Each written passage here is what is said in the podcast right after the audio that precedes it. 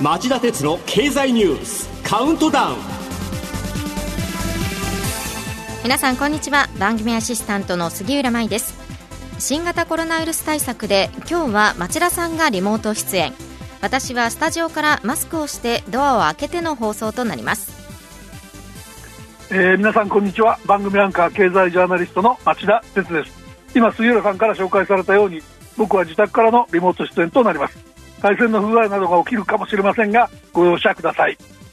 さてフジテレビは水曜恋愛リアリティ番組テラスハウス東京の制作と放送を中止すると発表しました。このテラスハウスは男女6人のシェアハウスでの共同生活を映す番組で出演していた女子プロレスラーの木村花さんが先週土曜日に死去しました。木村さんが同居男性とのトラブルに憤ったシーンをめぐり SNS 上で匿名による誹謗中傷が集中。木村さんは毎日100件近く率直な意見傷ついたのは否定できなかったからなどとツイートしこの日に亡くなりました。捜査関係者によりますと自宅から遺書のようなメモが見つかっていることから自殺とみられています。ネット上の匿名の誹謗中傷が招いた痛ましい事件です。こうした問題は後を絶たず総務省運営の違法有害情報相談センターには年間 5000, 5000件を超える相談が寄せられています。自身の権利を侵害する書き込みについては被害者はプロバイダー、接続業者責任制限法に基づいてウェブサイトや SNS を運営する会社に削除を求めたり匿名の投稿者の特定につながる IP アドレスなどの情報の開示を請求することはできます。しかし現実に被害者が投稿者を特定し民事や刑事の責任を追及するのは容易じゃありません。SNS の運営会社が情報の開示に応じなければ裁判所に訴え出て開示を求めることになります。IP アドレスの開示にこぎつけてもさらに IP アドレスの使用者を特定するために携帯電話会社などに名前や住所の開示を求めなければなりません。総務省によると発信者の特定には数ヶ月から1年以上の時間を要するものが要するのが現状だと言います。無責任な匿名投稿対策急務と言わざるを得ないと思います。それでは今日は町田さんが選んだ今週の政治経済ニュース10本を10位からカウントダウンで紹介していきます。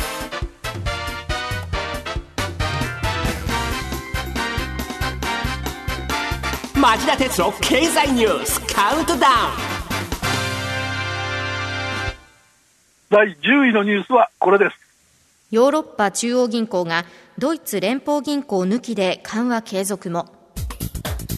火曜日付の外伝によりますと ECB= ヨーロッパ中央銀行の量的金融緩和政策に関し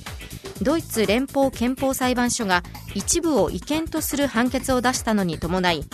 ドイツの中央銀行として緩和策に加わってきたドイツ連邦銀行抜きで実施する案を ECB が検討していると報じました。ドイツ連銀の参加継続が難しくなった場合への備えとしているとのことです。問題の判決はドイツ憲法裁が今月5日に示したもので ECB は改めて緩和策の評価を行い適切であると3ヶ月以内に証明できなければドイツ連邦銀行は国際買い入れを否定しなければならないというものです、はい、このため ECB や他のユーロ圏各国の中央銀行が新型コロナウイルス感染症流行に伴う景気悪化に対応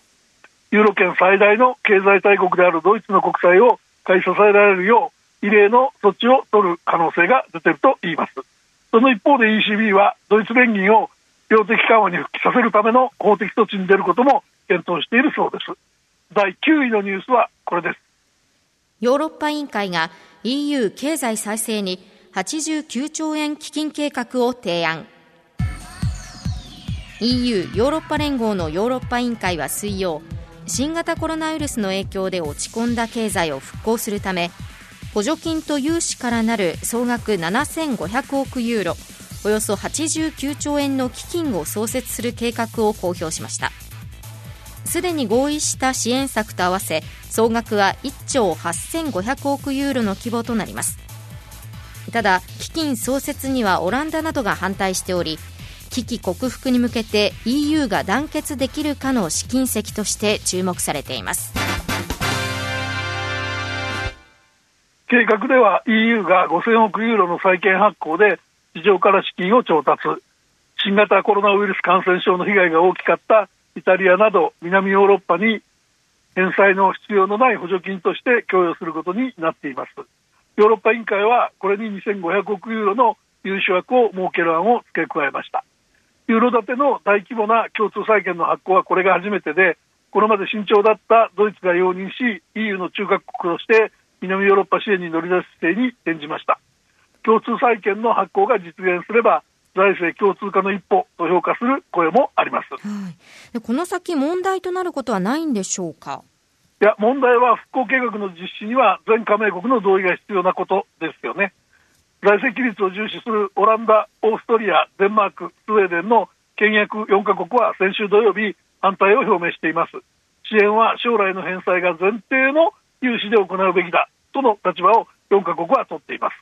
それでは8位のニュースは日立、週2日から3日の出社へ、在宅前提に脱時間管理。新型コロナウイルスの感染拡大対策として注目を浴びた在宅勤務が一部企業の間で定着する可能性が出てきました日立製作所はおよそ3万3000人の従業員を原則在宅勤務にしておりこの取り組みを感染対策として今年7月末まで延長するほか来年4月をめどに在宅勤務を標準とし週2日から3日は在宅にして出社する人を半分程度に抑えるとしています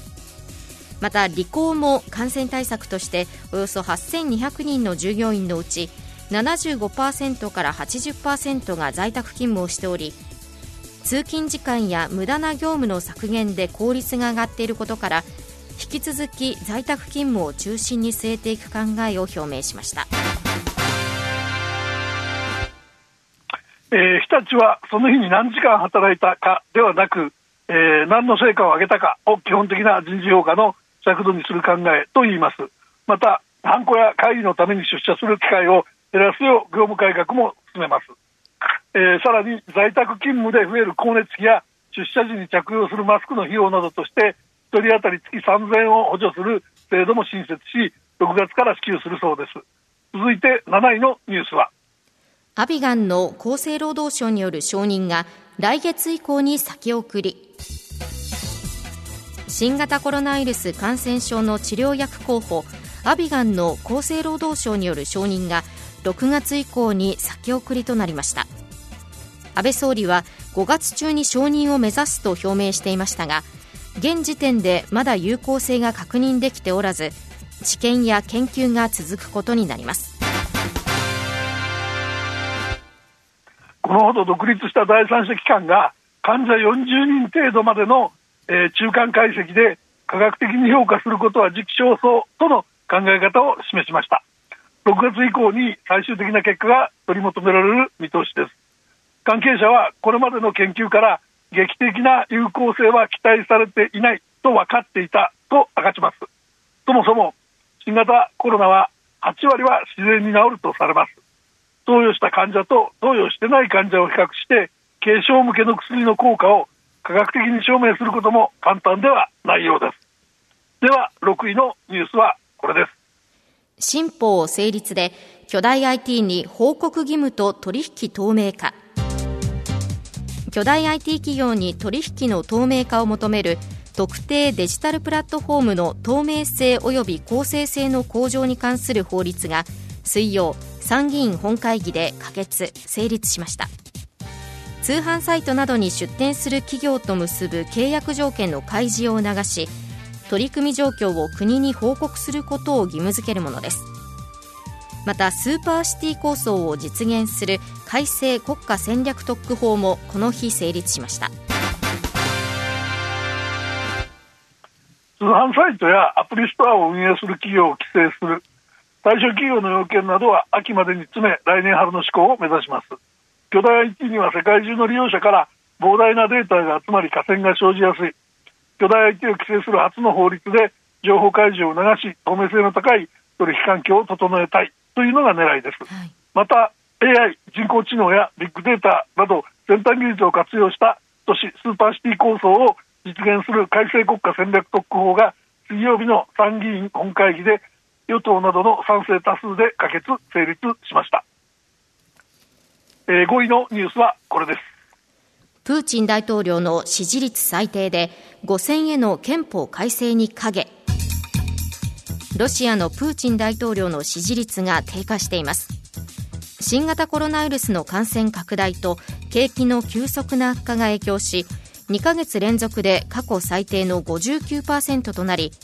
プーチン大統領の5期当選に道を開く憲法改正法案の是非を問う全国投票を控える政権は焦りの色を濃くしています。そのため火曜には延期していた対ドイツ戦勝75年の軍事パレードを早期に開催する決定に踏み切りました。プーチン大統領は国民から強い支持を受け20年に及ぶ政治体制を築いてきました。特に2014年3月にウクライナ南部クリミア半島を武力で併合した後は90%台の支持率を誇りました。ですが、えー、その後は経済の停滞で支持率が下降。追い打ちをかけるように今回の新型コロナによる危機で国民生活が悪化し不満がじわりと広がっているようです。続いて4位のニュースは。緊急事態宣言が1ヶ月半ぶりに全面解除。政府は月曜最後まで残っていた北海道、東京、千葉、埼玉、神奈川の5都道県に対する緊急事態宣言を解除し先月7日に発令した宣言がおよそ7週間ぶりに全面解除になりました。第2波を警戒しつつ経済活動を再開させる新たな段階に移ったことになり全国の移動を6月19日から解禁する方針です。月曜日に解除した5都道県のうち神奈川県と北海道は直近1週間の10万人当たりの感染者が0.5人程度以下という解除の目安をそれぞれ0.62人、0.74人と上回ったんですが感染経路が分かっており医療提供体制も十分なので解除できると政府は判断しました。ただ油断はできません。まずは10位から4位までのニュースをお送りしました。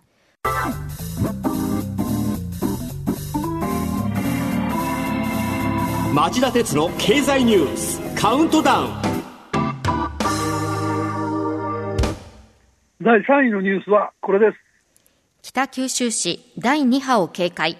小倉城など43施設を再び休館に。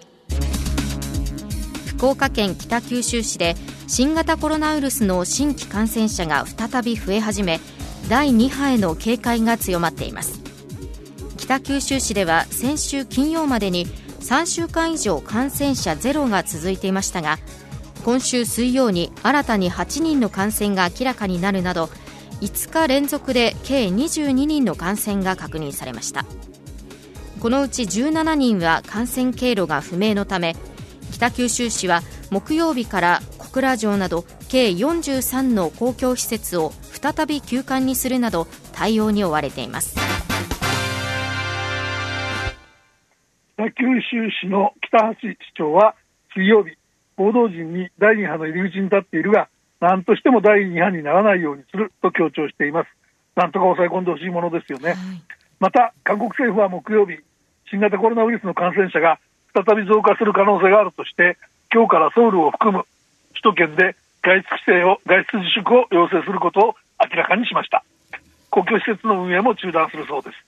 6日に制限を緩めたのですが、集団感染が相次ぎ、制限緩和の基準とした1日50人の感染者数を3週間ぶりに上回ったとのことでした。えー、では、第2位のニュースはこれです。政府が第2次補正予算案決定。政府は水曜夕方の臨時閣議で2020年度第2次補正予算案を決定しました。一般会計からの追加歳出は31兆9114億円で補正予算では過去最大となります。事業規模は117兆1000億円程度を見込んでおりこのうち民間金融機関などと組む企業の資金繰り支援が94兆円に上り来月17日までの今国会での成立を目指す方針です。一般会計や特別会計の歳出など真水と呼ばれる国債はおよそ33兆2000億円に上ります。最も力を入れるのは新型コロナで打撃を受けた企業の資金繰り支援です。事業規模は財政支出に加え政府と協力する民間融資なども含めた含めたため膨れ上がっています、はい、この第二次補正予算案の問題点はありますか？やっぱ相変わらず政府はその事業規模が117兆1000億円と大きさを演出するのに躍起で、えー、細かな内訳を説明できてないってことですね。うんえー、先月30日に成立した一次補正だって、いまだに執行が遅れたまんまですよね、はい、予算額が膨らんでも、企業や個人に届かないのでは意味がないことを胸に刻んでほしいと思います。では、1位のニュースはこれです。中国、香港に国家安全法の導入方針を決定。中国政府は北京で開いた全国人民代表大会で木曜反体制活動を禁じる香港国家安全法の制定方針を採択して閉幕しました。これにより中国が国家安全に関する機関を香港に設置して直接取り締まりができるようになり香港で言論の自由が中国本土並みに制限され高度な自治を認める一国二制度が揺らぐとしてアメリカや EU 香港の民主派は反発を強めています、えー、このニュースは歴史的な暴挙だと思います。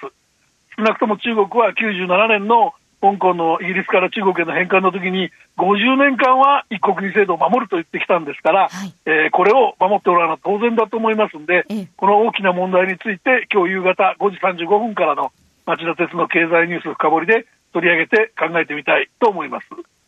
以上町田さんが選んだニュースを10位からカウントダウンで紹介してきました。さて今週の放送後期はお休みです。